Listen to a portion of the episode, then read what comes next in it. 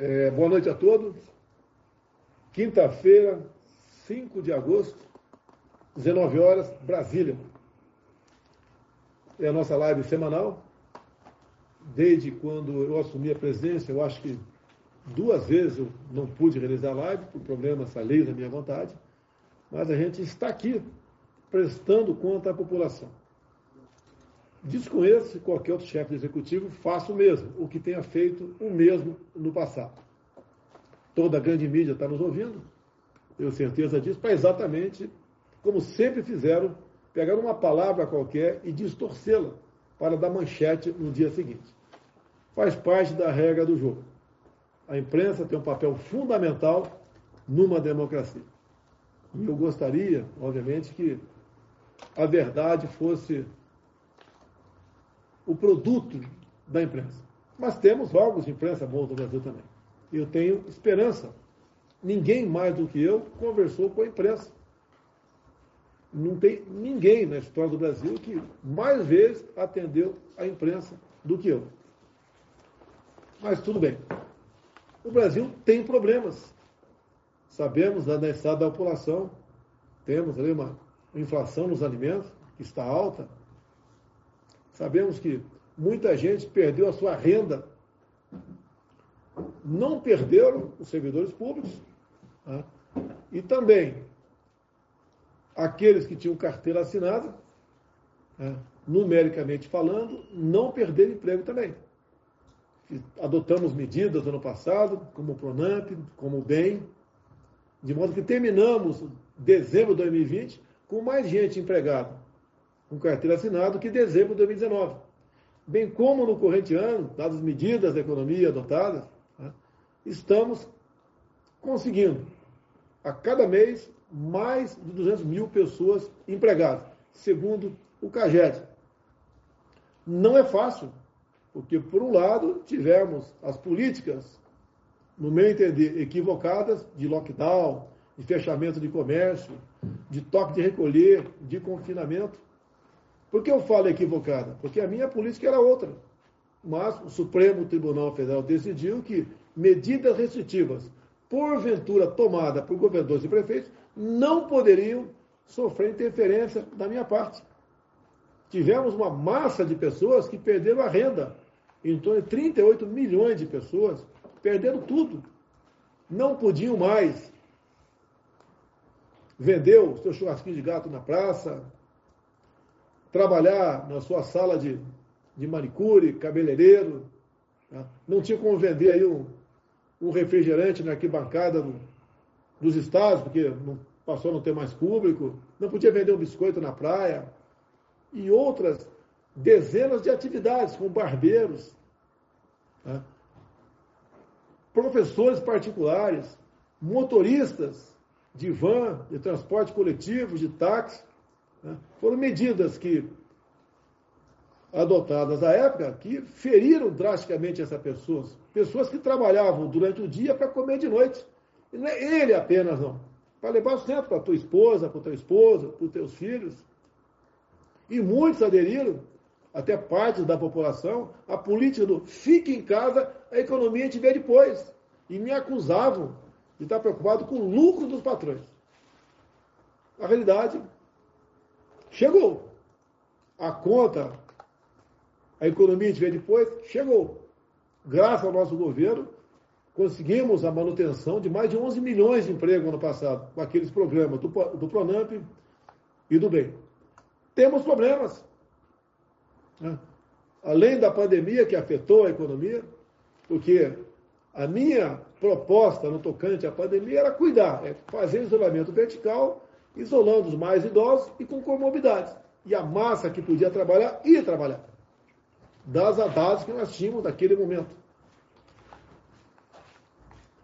Estamos voltando à normalidade. Tirando os países que produziam vacinas, o Brasil é o país que melhor está no campo da vacinação. Quando lá atrás eu falei que a vacina não poderia ser obrigatória, o mundo também caiu na minha cabeça outra vez dizem que eu negava a vacina.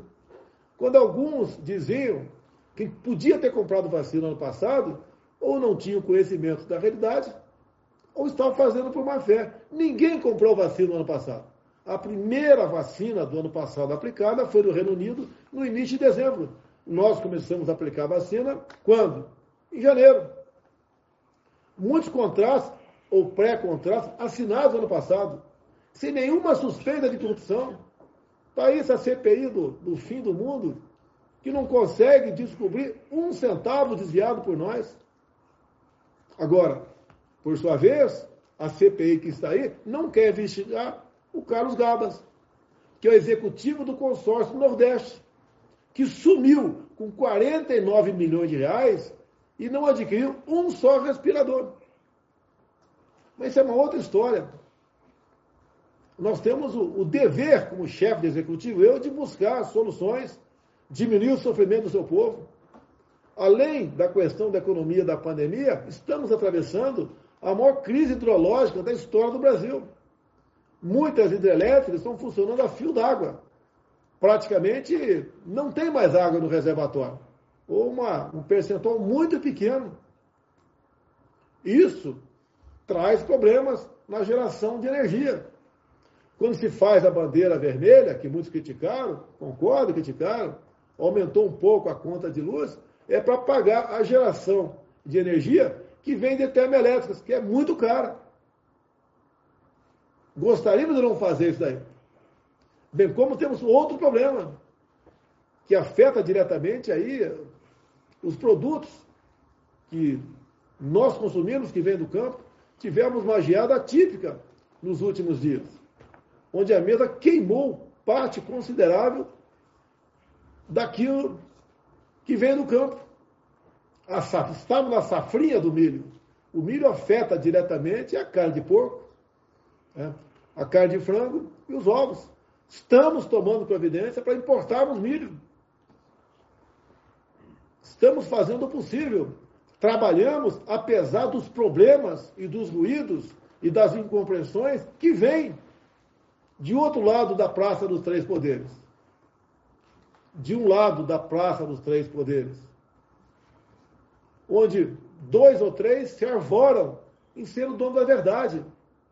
A grande bronca agora é a questão, o que eu defendo, como sempre defendi como parlamentar, não é de agora, tanto é que, junto com outros parlamentares, aprovamos em 2017 o voto impresso, mas um ministro do Supremo Tribunal Federal, Luiz Roberto Barroso, falou que não. As urnas são confiáveis e ponto final. E todo mundo tem que acreditar nele. E quem questionar essa ideia dele, age contra a democracia. Ofende o Supremo Tribunal Federal. Busca se socorrer de outros colegas para se defender de uma coisa que é dele. Não tem coragem de assumir a sua posição.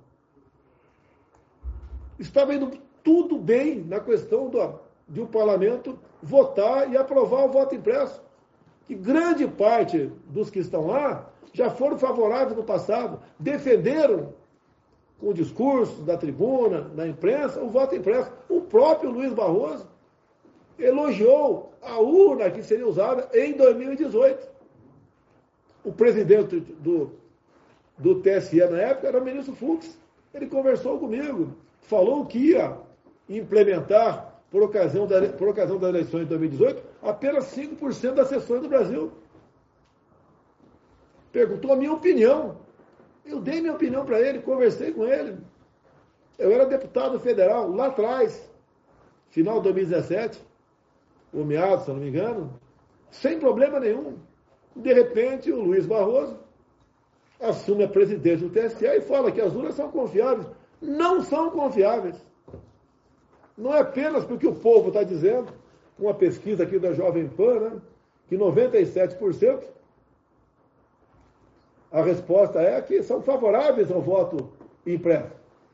O próprio ministro Luiz Barroso, eu não estou atacando ele, mas ele mentiu quando ele falou que o voto impresso é a volta às cavernas, um retrocesso, porque o papel, o eleitor ia levar para casa. Ninguém vai levar para casa o papel, nunca foi discutido isso.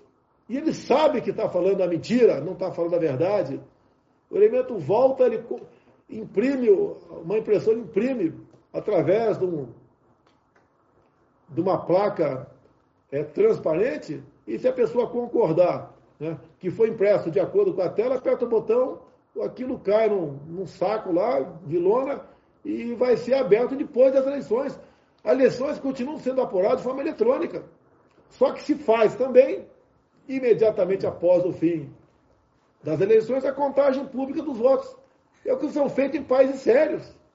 Aqui na América do Sul, o Paraguai adota esse sistema.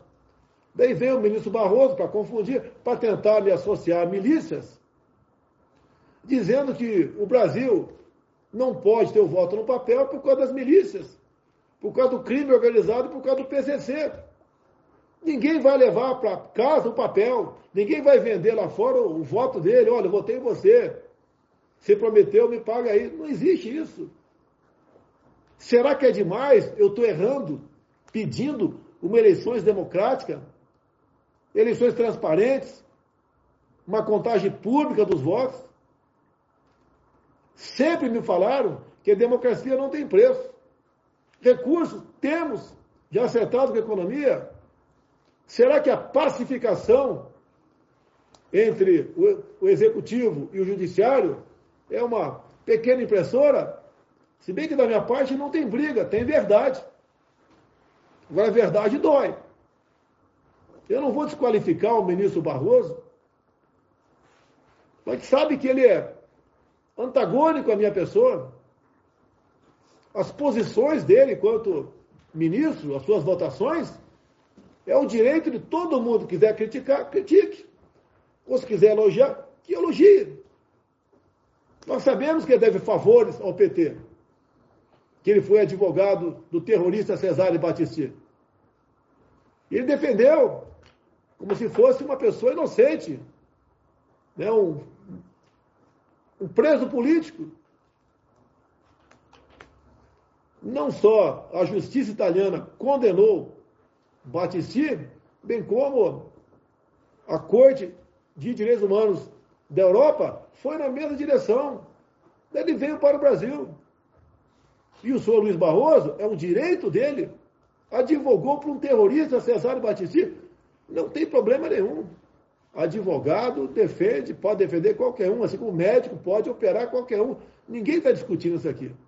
Mas ele fez aquilo por uma causa. Ganhou a simpatia do PT. E chegando ao Supremo, algumas decisões dele, eu não concordo. Ou sou obrigado a concordar o que ele ou alguns julgo no Supremo, no STJ, nos TJs, eu tenho que concordar. Eu tenho que ficar quieto, como presidente ou como cidadão. Nós sabemos a posição do ministro Barroso, ele é favorável ao aborto, ele que decide isso. Eu não concordo. Não é porque ele numa turma, por dois uma prova o aborto um dia, eu vou ser obrigado a concordar. A decisão do Supremo nos discute, se cumpre. Cumprir uma coisa e concordar ou não é outra completamente diferente. Nós sabemos que o ministro Barroso é favorável à liberação das drogas. Tem vídeo dele sorrindo, falando de maconha. Nós sabemos também que ele é contra a redução da maioridade penal. Acha incondicional se porventura aprovarem uma PEC no parlamento, reduzindo a maioridade penal. Agora, por outro lado, você está sentado aí, está tranquilo? Tá? Por outro lado, a verdade dói. Hoje no Brasil, o estupro de vulnerável são 14 anos. Ou seja, se hoje em dia uma menina namorar um maior de idade e consentir um relacionamento sexual, isso não é estupro. Cima de 13 anos hoje em dia, ou de 12, mesmo consentindo, isso é estupro. O que, que o Barroso defende? Que o estupro de vulnerável passa de 14 para 12 anos. A minha filha vai fazer 11 anos daqui a pouco. Se o ano que vem a minha filha for aliciada por um homem de 20, 30, 40, 50 anos de idade e mantiver relações sexuais com ele, Isso não é crime.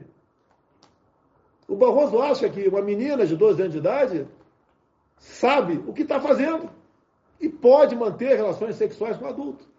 Já o homem ou mulher de 16 anos, para responder por crimes, ele não é adulto. Vamos voltar aqui à questão do nosso voto impresso. Eu não sei por que essa briga. O ministro Barroso disse ser o primeiro. Olha, o presidente, o povo está na rua, uma parte considerável do parlamento é favorável, vamos implementar o voto impresso. Vamos começar com 50% agora, com 60%, com 70%. Por que, que ele é contra o voto impresso?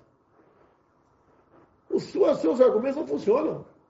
Que poder de persuasão ele tem a partir do momento que ele vai para dentro do parlamento brasileiro, reúne com lideranças partidárias e no dia seguinte a maioria dessas lideranças começam a trocar os seus liderados na comissão especial que analisava a PEC para votarem contra o voto impresso. Isso é interferência ou não é? Vocês lembram do meu processo de interferência na Polícia Federal, que está com o senhor Alexandre de Moraes? Quando, quando o ministro Moro falou, ó, oh, naquela reunião, naquela reunião de ministros, que chamava de reunião secreta, reunião secreta é duas, três pessoas, ou quatro no máximo. Estavam todos os ministros presentes, alguns funcionários. O, o, o Moro disse: lá está a prova da interferência. Eu gravei aquilo porque quis gravar, não tenho obrigação de gravar sessão nenhuma. Não é uma sessão da Câmara, por exemplo, ou do Senado, onde ela é filmada e aquilo passa a fazer parte do equívoco da Câmara.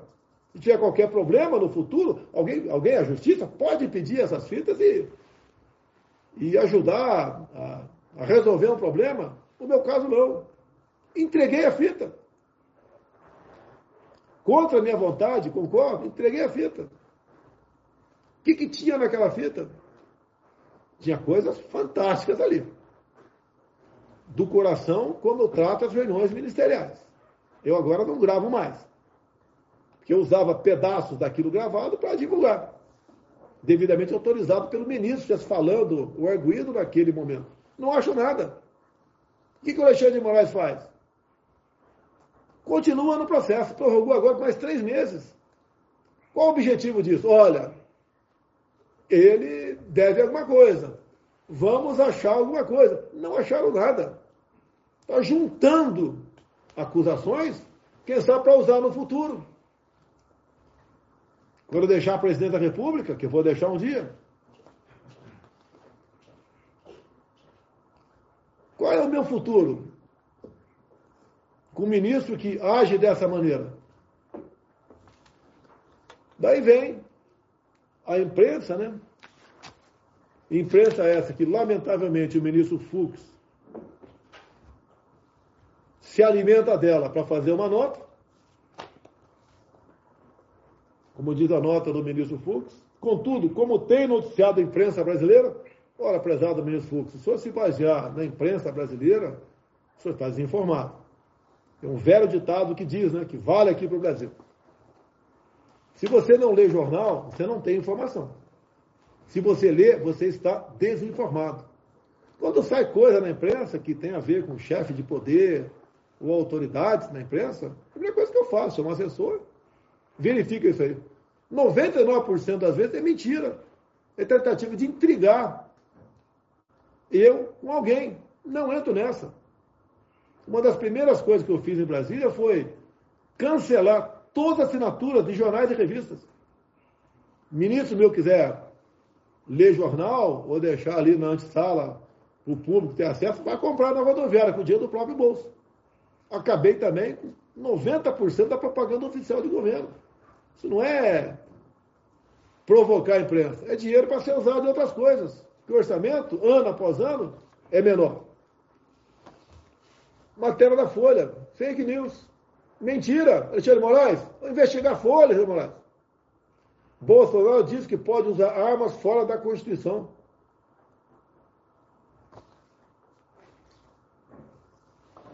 Vamos seguir aqui. O caso das urnas, vou repetir aqui, foi bastante rápido.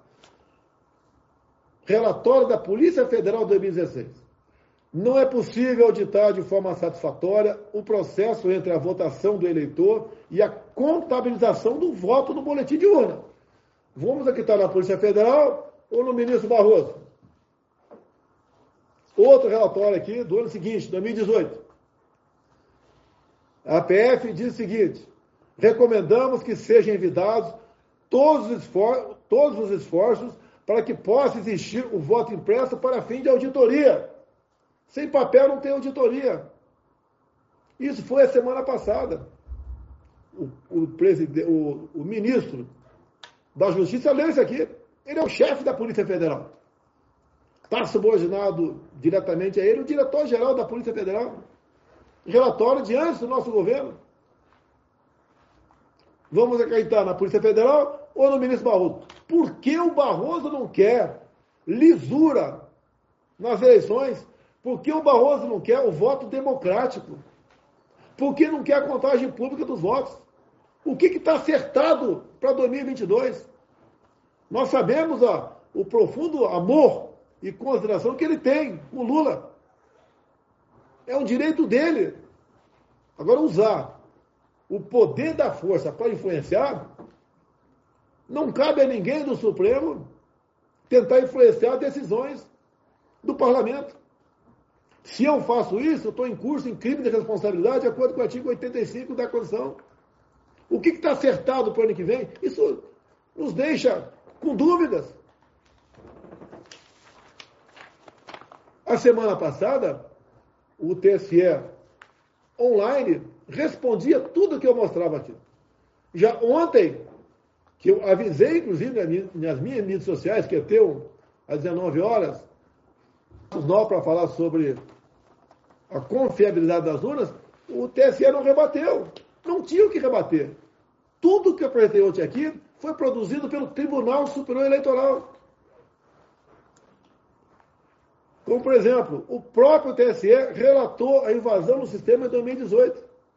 E relatou em novembro, depois que o hack falou que o hack ou alguém de outro país, ou pago por uma empresa, ou interessado no resultado das eleições de 2018, fez. Não é apenas um hack. Pode ser um hack? Pode ser um hack. Mas por que não? Interferência até de outro país, ou outros países, para ter na cadeira da presidência alguém mais sensível aos problemas desse outro ou desses outros países. O Brasil é um país que garante a segurança alimentar para mais de um bilhão de pessoas no mundo. O Brasil é um país importantíssimo. Muita gente quer dominar o país sem entrar, falar nome aqui, vocês viram há pouco tempo um governador de estado falando que vai privatizar tudo seu estado para o capital daquele país. O que foi tratado também no dia de ontem aqui, diz o seguinte aqui.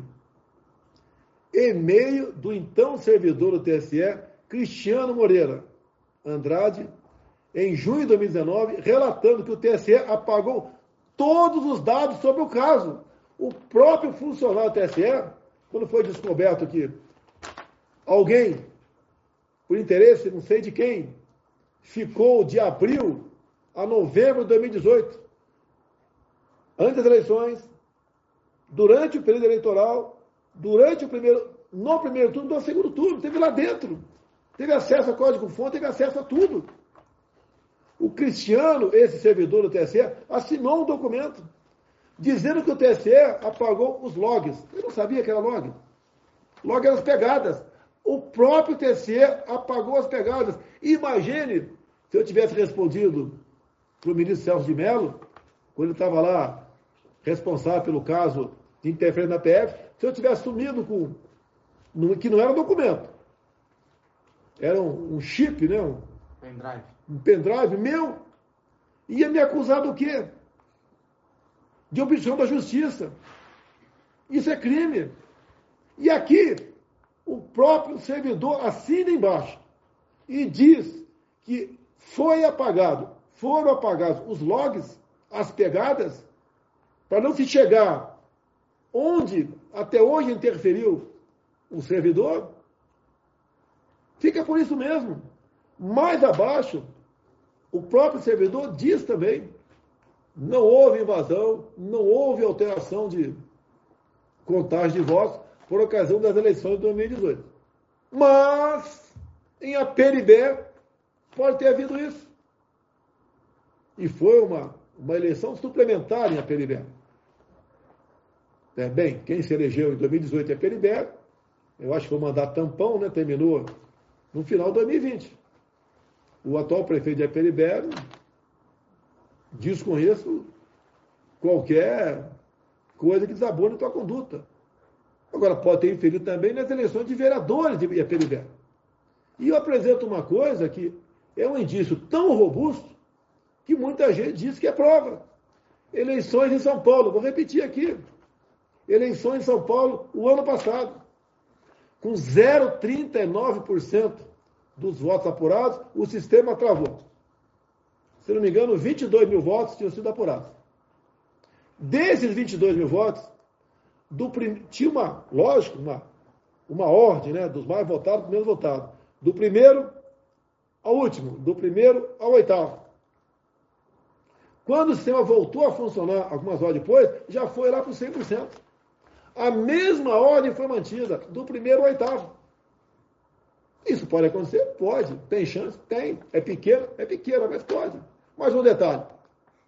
Retirando-se as casas decimais, ou se abstraindo das casas decimais, o percentual do primeiro, os percentuais do primeiro ao oitavo, foram exatamente os mesmos do primeiro ao oitavo, depois de 100%. E, estatisticamente, isso pode acontecer? Pode acontecer. Como você pode dizer para mim, né?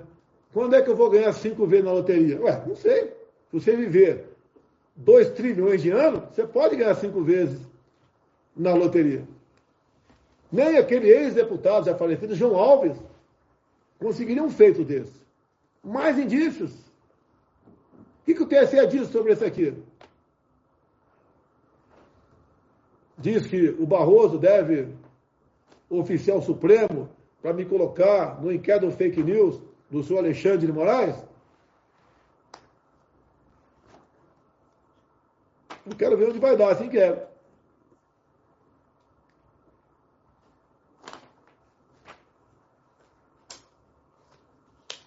Quanto à nota do ministro Fux, é um direito dele fazer a nota. Ele havia me convidado para a reunião de chefe de Estado, sem falar comigo resolveu decidir. Deixar bem claro, ministro Fux, na minha palavra aqui, não tem nenhum ataque ao Supremo Tribunal Federal. Zero. Se o senhor não tiver alguém para te informar do que eu falo aqui, eu lamento. Com todo respeito. Lê jornal. Né? Que serve apenas para envenenar o povo brasileiro.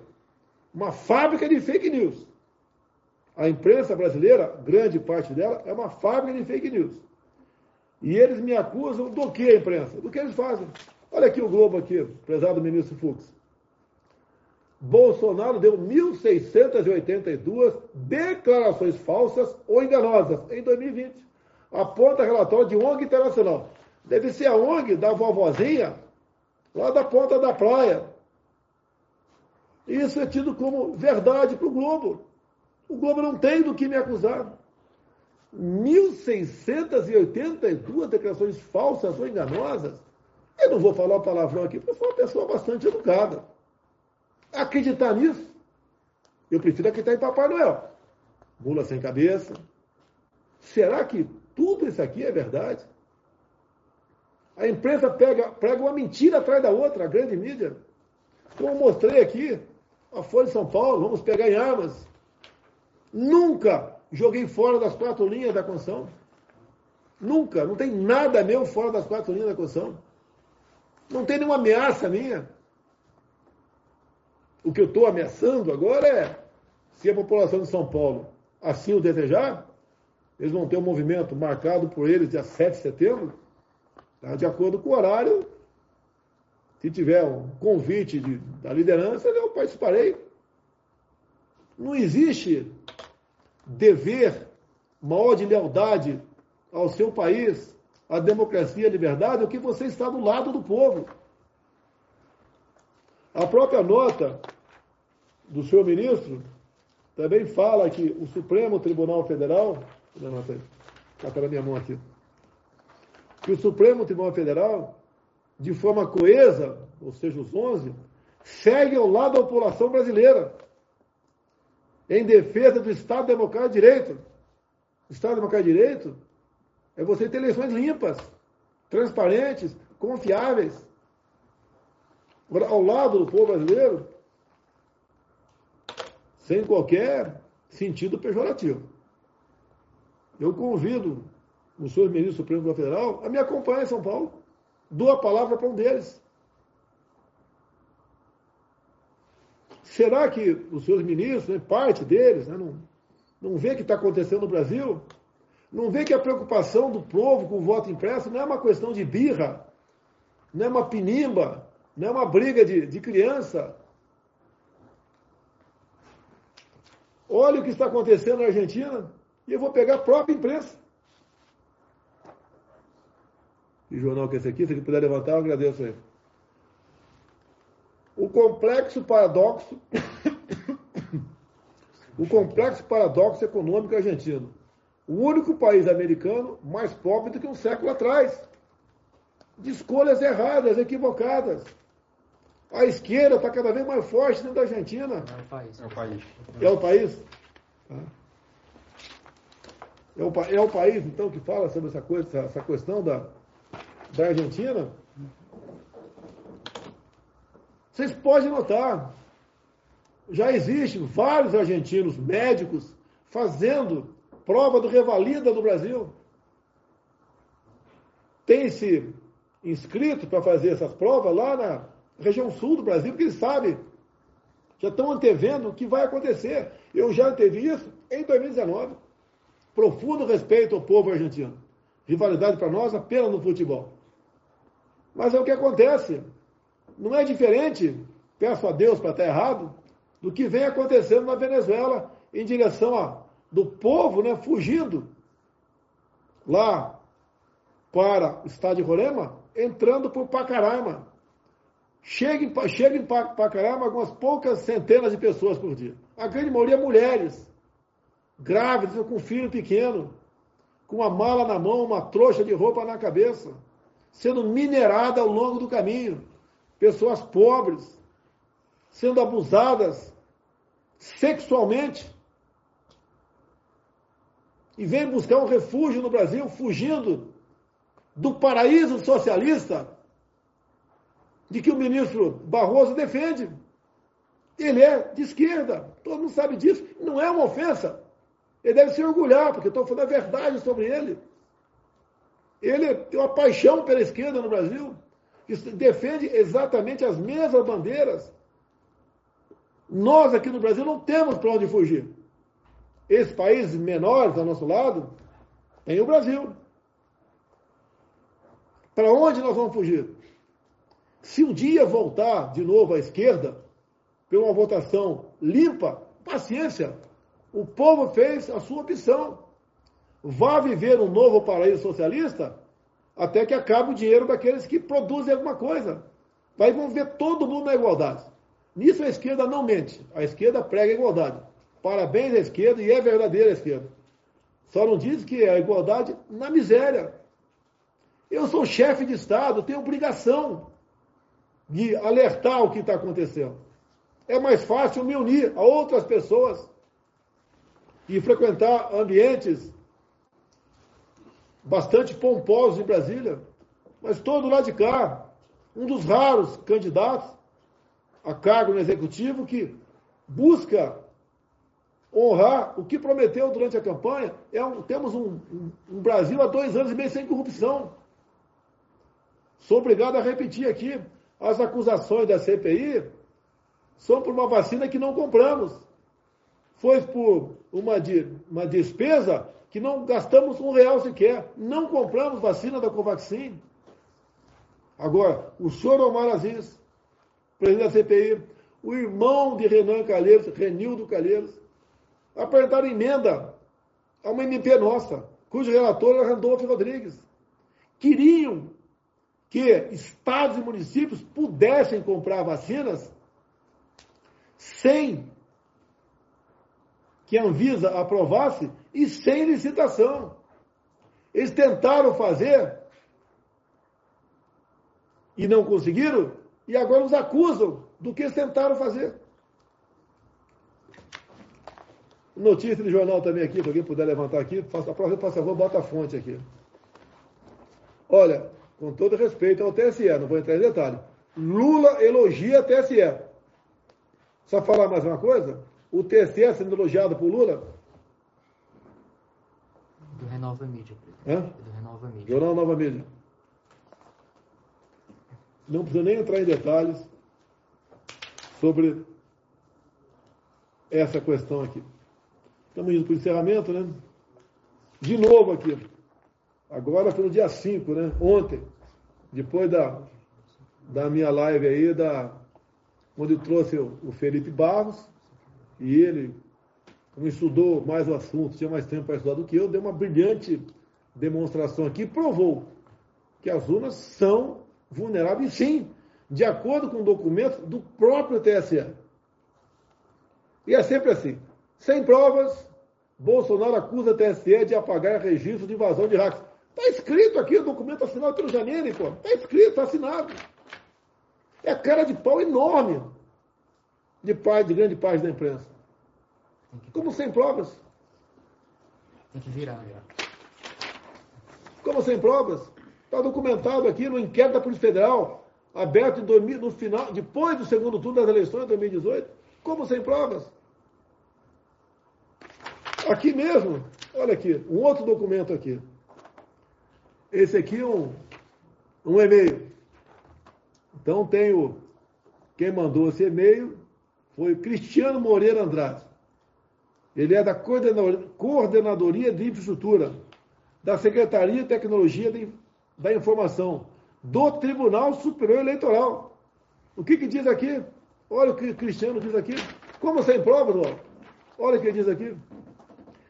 Devido à manutenção, devido a manutenções para solucionar travamento dos freeway, freeway, freeway, firewall, firewall do TSE, a equipe do Global IP realizou reinstalação do serviço de gerência não tendo o devido cuidado de não prejudicar os logs armazenados. Eles apagaram todos os logs. Ah, foi um esquecimento? Foi um esquecimento? Olha o que aconteceu comigo uns sete anos atrás, aproximadamente. Você lembra daquele processo meu da Preta Gil? Que, eu, que ela faz uma pergunta para mim no laptop e eu respondo. Eu tive duas respostas para duas perguntas. O que, que o programa CQC do Marcelo Tais faz? Pergunta resposta. Inverte. E aquela pergunta era da Preta Gil, né? Como é que você se comportaria se seu filho se relacionasse com gay e depois com negra, uma negra? Eu respondi. Só que a resposta que eu dei para o gay, o CQC botou como se fosse a resposta para a negra. Deu uma confusão enorme. Lógico, aquilo abalou minha vida. Mesmo sendo uma resposta mais ou menos que dava para entender que não foi sobre aquilo, é como se perguntasse de basquete, você respondeu sobre voleibol, mas arrebentaram comigo.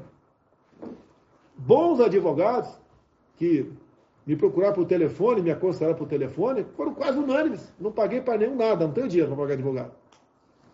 Admite que você errou. Pede desculpa. Eu não vou pedir desculpa, eu não errei, eu não respondi isso. E insistir para que a fita bruta do CQC, do Marcelo Tais, fosse entregue no Supremo Tribunal Federal. Até que um dia, o Supremo Tribunal Federal mandou que a Polícia Federal fosse pegar a fita bruta lá com o programa CQC, do Marcelo Tais. Sabe qual foi a resposta do programa CQC? Não temos mais a fita ela foi reutilizada. Uma prova daquela, para botar oito anos na cadeia. Responde que ela foi reutilizada, não temos mais a fita. Sofri quase três anos com isso.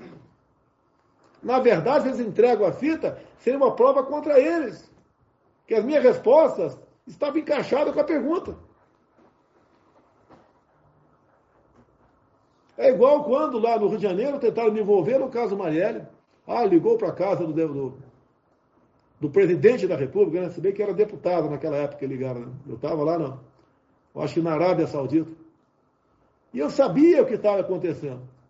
Uma armação do governador, junto com alguns da sua Secretaria de Segurança. E a hora que eles disseram, e o dia que ligaram para minha casa, em menos de uma hora, eu tinha botado meu dedo no painel de votação aqui em Brasília.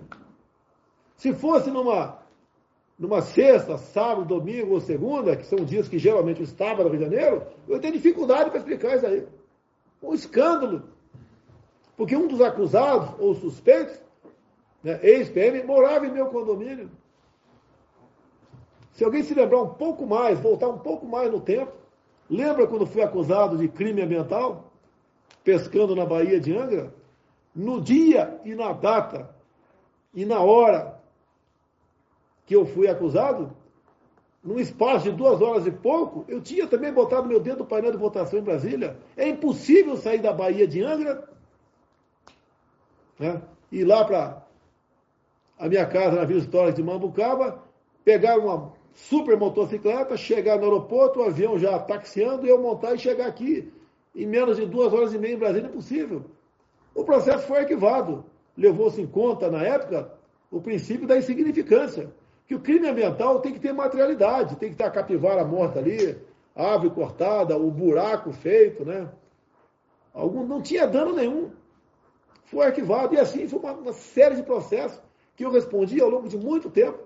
Dentro da Câmara mesmo tem aproximadamente 20 processos por quebra de decoro parlamentar, nenhum por corrupção. A grande maioria por discursar na tribuna da Câmara.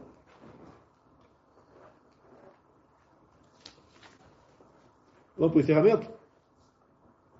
Ah, já começa agora as intimidações. Especialistas, é o país de especialistas, né? Tem especialista para tudo aqui vem possível crime de responsabilidade e improbidade de Bolsonaro em live. Isso é liberdade de expressão. Para mim, vai valer a liberdade de expressão. Está lá no artigo 5 da Constituição.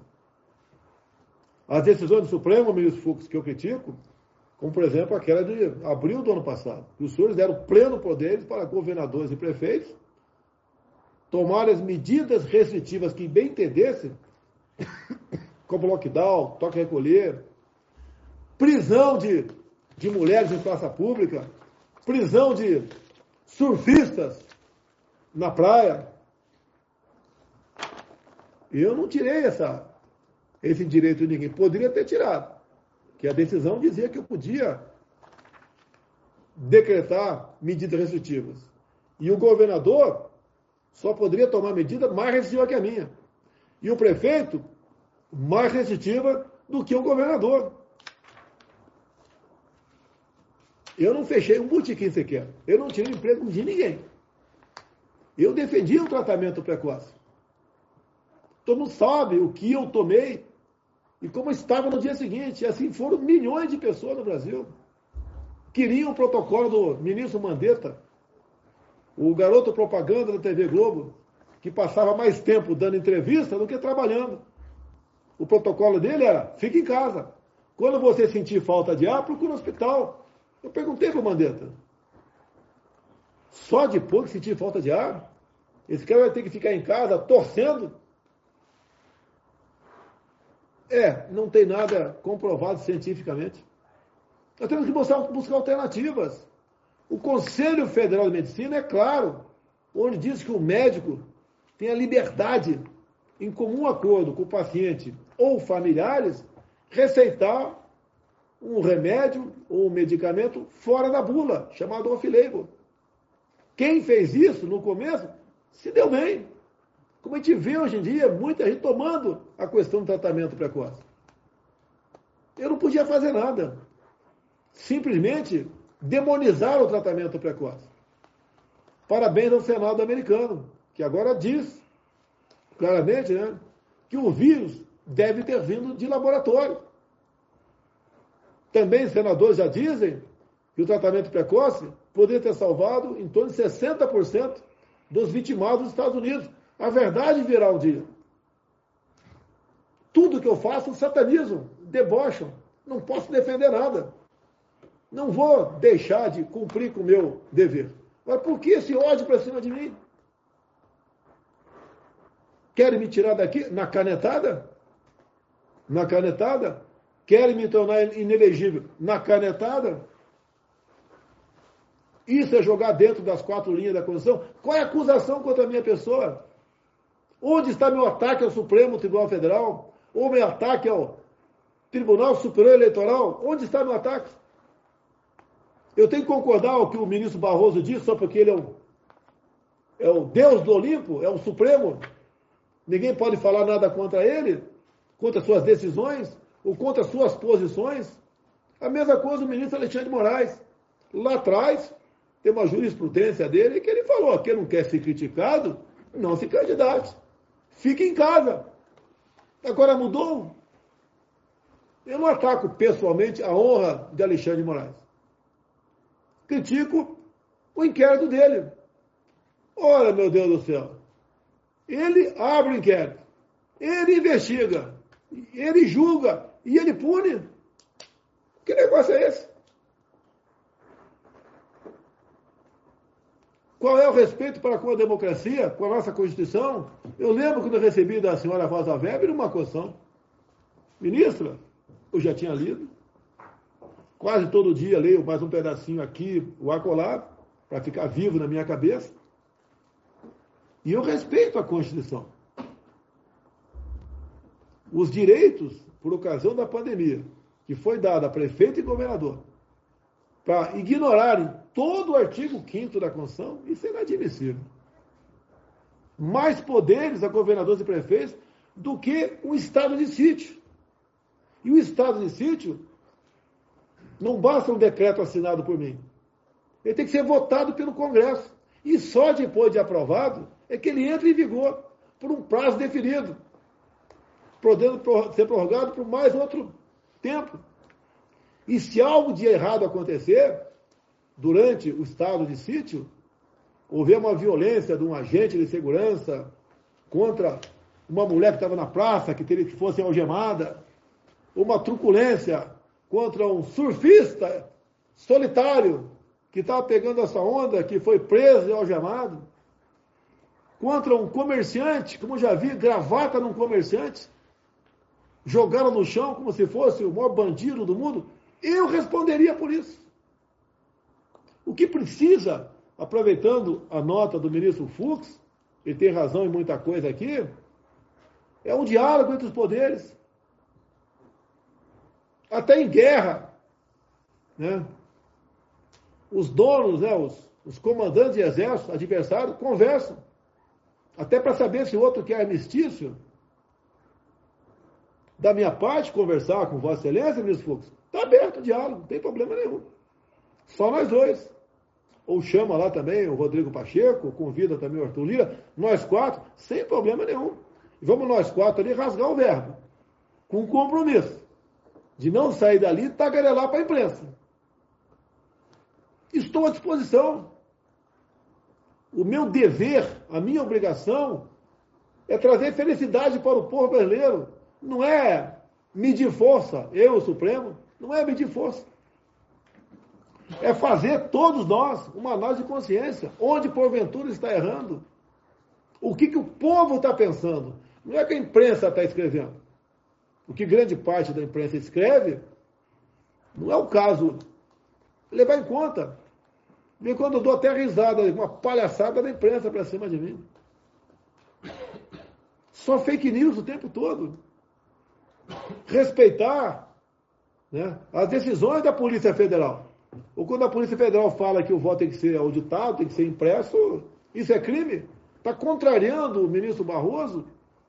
Quem em casa não tem aquele garoto mimado, né? Que não pode ser contrariado, que abre um berreiro.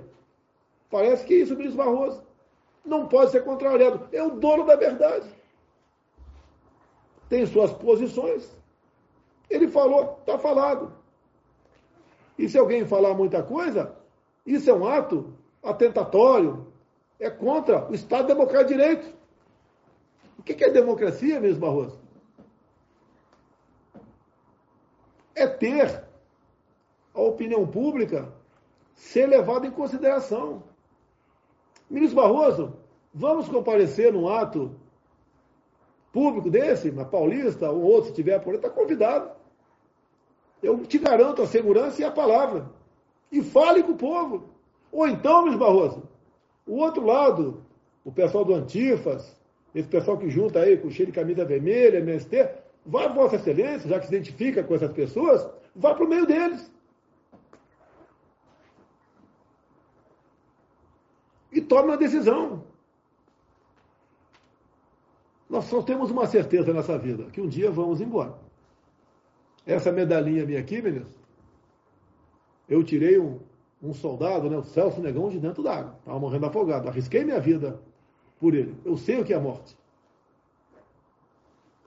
Passei maus momentos com o Celso Negão no fundo de uma lagoa. E essa medalha do Exército é uma por ano que sai em média. Eu sei o que é morte quando ele vê a facada do Adélio, filiado ao PSOL. A ministra Rosa Weber manteve a quebra de sigilo de uma advogada irmã de um funcionário meu que nunca foi empregada minha. Agora, os advogados do Adélio mantêm seus sigilos. Até hoje. O Supremo não se manifesta. Ou seja, os advogados que defenderam aquele que tentaram matar em Juiz de Fora são protegidos. Uma advogada, irmã de um funcionário meu, acusado de integrar o gabinete do ódio, produzir fake news. Alexandre de Moraes, me apresenta uma coisa produzida nesse dito gabinete do ódio, eu quero ver. Me apresenta uma fake news minha, que teria divulgado na rede do WhatsApp, como sendo minha. Eu pergunto a qualquer um que está nos ouvindo aqui, você recebeu durante as eleições alguma mensagem zap não identificada criticando o Haddad? Ninguém aqui recebeu. Ninguém recebeu. Agora, fazer fake news contra o Haddad é dizer que ele acredita em Deus, é dizer que está num partido onde não tem corrupção, é dizer que todos são honestos lá no partido dele, que estão preocupados com o Brasil, é dizer que eles, eles são favoráveis à democracia. Isso é fake news. Agora, ficam repetindo mil vezes essas mentiras, não vai colar. Ministro Barroso, falar mil vezes uma mentira, ministro Barroso, não vai se transformar numa verdade. E estou pronto para dialogar com Vossa Excelência também, caso queira. Posso conversar na presidência ou no Supremo Tribunal Federal. Não tem problema nenhum. O que nós precisamos fazer é cada um saber dos seus limites e respeitar a população brasileira. É só isso. Qual o problema de termos uma maquininha acoplada à urna eletrônica para imprimir o voto e ele cair dentro de uma urna? Qual o problema? Por que Vossa Excelência é radicalmente contra isso? É mais uma forma de nós garantirmos a lisura e a eleição do seu candidato. Que o seu candidato, o Datafolha, diz que tem 49%. E diz no segundo turno, se tiver, terá 60%. Eu vou ligar para o teu candidato, se porventura disputar eleições, e ele ganhar. Parabéns. Boa sorte. Estou fora. Tá? Se precisar de mim, estou pronto, mas se precisar, estou fora, vou cuidar da minha vida. Fiz a minha parte. O povo escolheu soberanamente você. E vamos ver o que acontece agora. Uma eleições sob suspeita, como está desde agora, isso nós estamos avisando antes. Se fosse durante o período eleitoral, aí sim teria uma ideia de tumultuar. Tumultuar a eleição. Nós estamos fazendo antes. Qualquer lado pode questionar as eleições. Se eu ganhar, não vou questionar, porque eu vou ter que recorrer ao Supremo Tribunal Federal. Vai cair na mão, com toda certeza, do Barroso, do, do Alexandre de Moraes. Não vou perder tempo. Então nós estamos aqui advertindo, mostrando com antecedência, dizendo que tudo pode ser pacificado, não custa nada. O dinheiro da economia está reservado para isso. Não vão ser 2 bilhões de reais, não. Vai ser menos de um bilhão de reais. O presidente do Paraguai, conversei com ele, disse que manda para cá alguns dos seus servidores da Justiça Eleitoral com a urna do Paraguai. O Paraguai está muito mais evoluído do que nós. Está aqui para nos dar exemplo. Não tem problema nas eleições do Paraguai. O voto impresso, que é uma maneira de ser contado publicamente e de ser auditado. Precisamos de paz, de harmonia e não de ódio. Repito, não estou atacando o Supremo Tribunal Federal, estou questionando o ministro Barroso e o ministro Alexandre de Moraes. Os senhores têm que entender que os senhores não são dono do mundo, não são dono da verdade. Os senhores não foram eleitos para decidir o futuro de um povo. Quem foi eleito foi eu e o Congresso brasileiro. Vocês foram eleitos para interpretar a Constituição. É o lugar de vocês. Você não pode continuar legislando, dando piruada, interferindo, dizendo o tempo todo que eu o parlamento deve ou não deve fazer. É simples. É simples. Eu tenho que ter paz para trabalhar. Poderia estar rendendo muito mais se não fosse esses ataques desses dois ministros supremos contra o governo o tempo todo. O Alexandre Moraes que decidiu que o Ramagem não podia ser diretor da PF, porque era meu amigo. Engoliu um sapo pela foceta lacrimal. Ora, se o Ramagem, que eu conheci, depois do segundo turno das eleições, não podia ser chefe da PF, que era meu amigo, o general Ramos, que eu conheço desde 73 e é meu amigo desde lá, também não poderia ser ministro. Havia interesse em outra pessoa ir para a Polícia Federal, senhor Alexandre de Moraes. Esse não interessava? Que tinha uma relação, sim, de aproximação próxima de mim? Esse é o retrato do Brasil eu tenho obrigação de demonstrar, de mostrar, de se expor, de criticar, de buscar a melhor solução, de procurar o diálogo com todos os poderes para o bem da nação. Parece que alguns se acostumaram a mandar.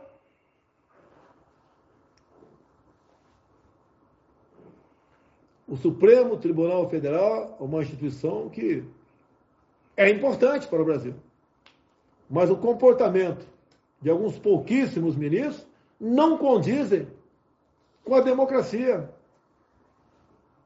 com a liberdade, com o respeito. Querem se impor, são os donos da verdade para tudo.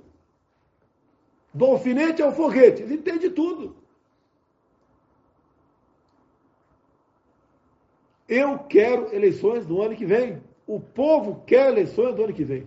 Limpas, democráticas, auditáveis com a contagem pública de votos. Porque se não for assim, é uma eleição sob suspeição. Eleição sob, sob suspeição dá problemas para a nação. Por que essa bronca de não querer o voto impresso? Os argumentos usados pelo ministro Barroso até agora, lamento, são mentirosos. Falar em PCC, em milícia, e, e Orcrim, que pode ter acesso ao voto. Olha, ministro, o senhor declarou há pouco tempo que queria o voto no telefone celular. Queria o voto no telefone celular. Como é que seria numa comunidade? Aí sim, o tráfico, o PCC, podia juntar o pessoal da comunidade toda, 10 mil, 20, 30 mil ou mais pessoas, se organizar, para o telefone a galera aí, faz a fila, vão votar. O senhor sabe que é uma comunidade? O senhor já conversou com um pobre? Já entrou na casa de um, uma pessoa pobre que vive na comunidade? Como eu fui várias vezes aqui em Brasília, em várias comunidades em Brasília de motocicleta.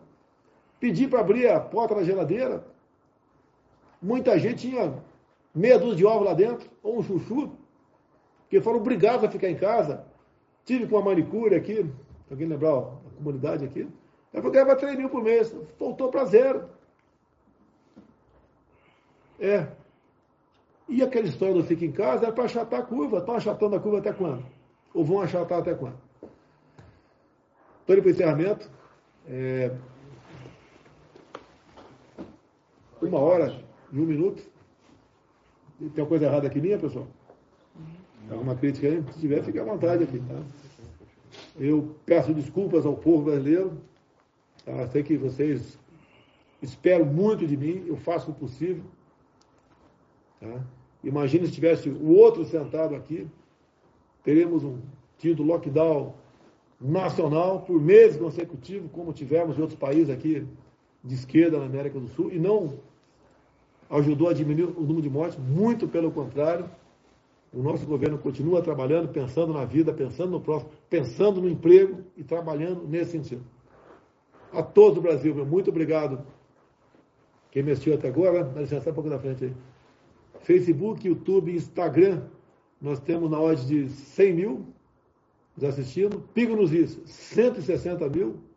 Jovem Pan News, 45 mil. Folha Política, 5. Obrigado pela, pela audiência de todos vocês. E não esqueça uma coisa, por favor. Mais importante que, a sua, que sua própria vida é a sua liberdade. Que Deus abençoe o nosso Brasil.